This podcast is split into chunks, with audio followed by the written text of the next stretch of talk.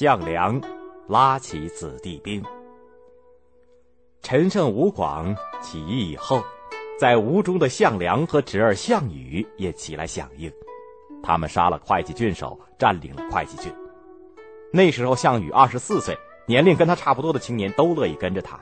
不到几天的功夫，项梁就拉起了一支八千人的队伍。因为这些青年都是当地的子弟，也就成为八千子弟兵。他们怎么会到吴中的呢？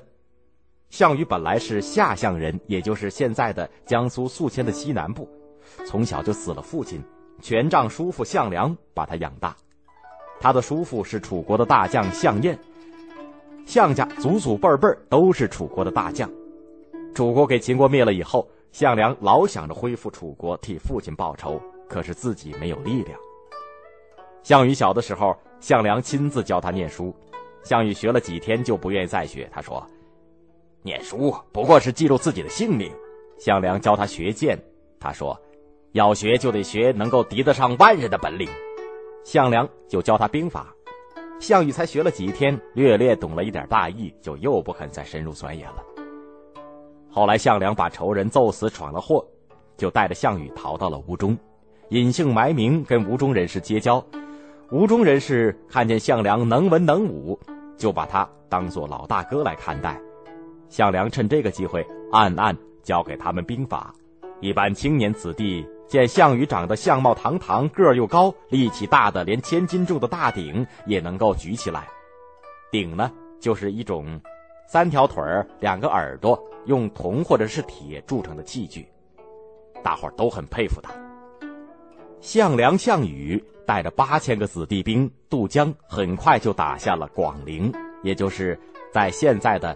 江苏扬州，接着就渡过了淮河，沿河有不少的英雄好汉带着人马跟项梁联合起来，他们到了下邳，就有六七万人了。大军到了薛城，就是在现在的山东南部驻扎下来。就在这个时候，有一个叫刘邦的人带着一百多名随从来投奔项梁。刘邦是沛县人，也就是现在的江苏沛县。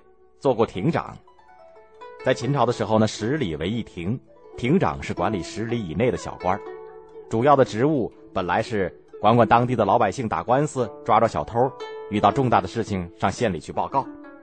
可是，在秦朝的暴虐的统治底下，亭长主要的工作就是抓壮丁和押壮丁到咸阳或者骊山去做苦工。有一次，刘邦押着一批农民到骊山去。他们一天一天的赶路，每天晚上总有几个人逃走。这么下去，到骊山怎么交差呢？刘邦想不出办法来。下午，他叫壮丁们休息，准备过夜，自己买来十来斤酒喝着。天快黑了，他对众人说：“你们到了骊山做苦工，不是累死，就是给打死。我现在把你们都放了，你们。”自己找活路去吧。说着，刘邦把每一个人拴着的绳子都解开，挥了挥手说：“去吧。”众人感激，其中有十几个壮士情愿跟着刘邦一块去找活路。晚上，刘邦又喝了不少酒，带着这十几个人不敢走大路，专拣小道走。谁知前面有一条大蛇横在了路上，大极了。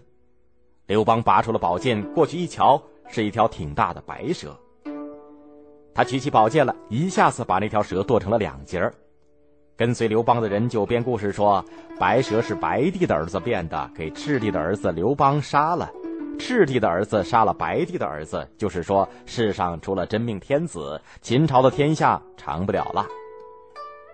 刘邦的人传出这个故事，好叫大伙相信刘邦是真命天子。杀了白蛇，刘邦同十几个壮士逃到了芒砀山，躲了起来。芒砀山呢，就是在现在的河南永城的东北部。别的无路可走的人也跑来入伙。日子不多，就聚集了一百多人。他们跟沛县里的文书萧何和监狱官曹参都有来往。那个时候，陈胜吴广打下了陈县，萧何就打发樊哙去叫刘邦回来。樊哙是一个宰狗的，他的妻子和刘邦的妻子是姊妹。刘邦和樊哙带着芒砀山的一百多条好汉来到了沛县的城外，城里的百姓已经杀了县令，开了城门，把刘邦他们接进城里去。这么着，刘邦就做了沛公。这个时候他四十八岁。后来刘邦带领两三千人占领了自己的家乡丰乡，又碰到张良带着一百多人想去投奔起义军，两个人一商量，就去投奔了项梁。更多内容欢迎大家关注微信公众号，我们节目在那里首发。回复 QQ 可以看到我们的 QQ 学习群，老师每周会给大家答疑释惑。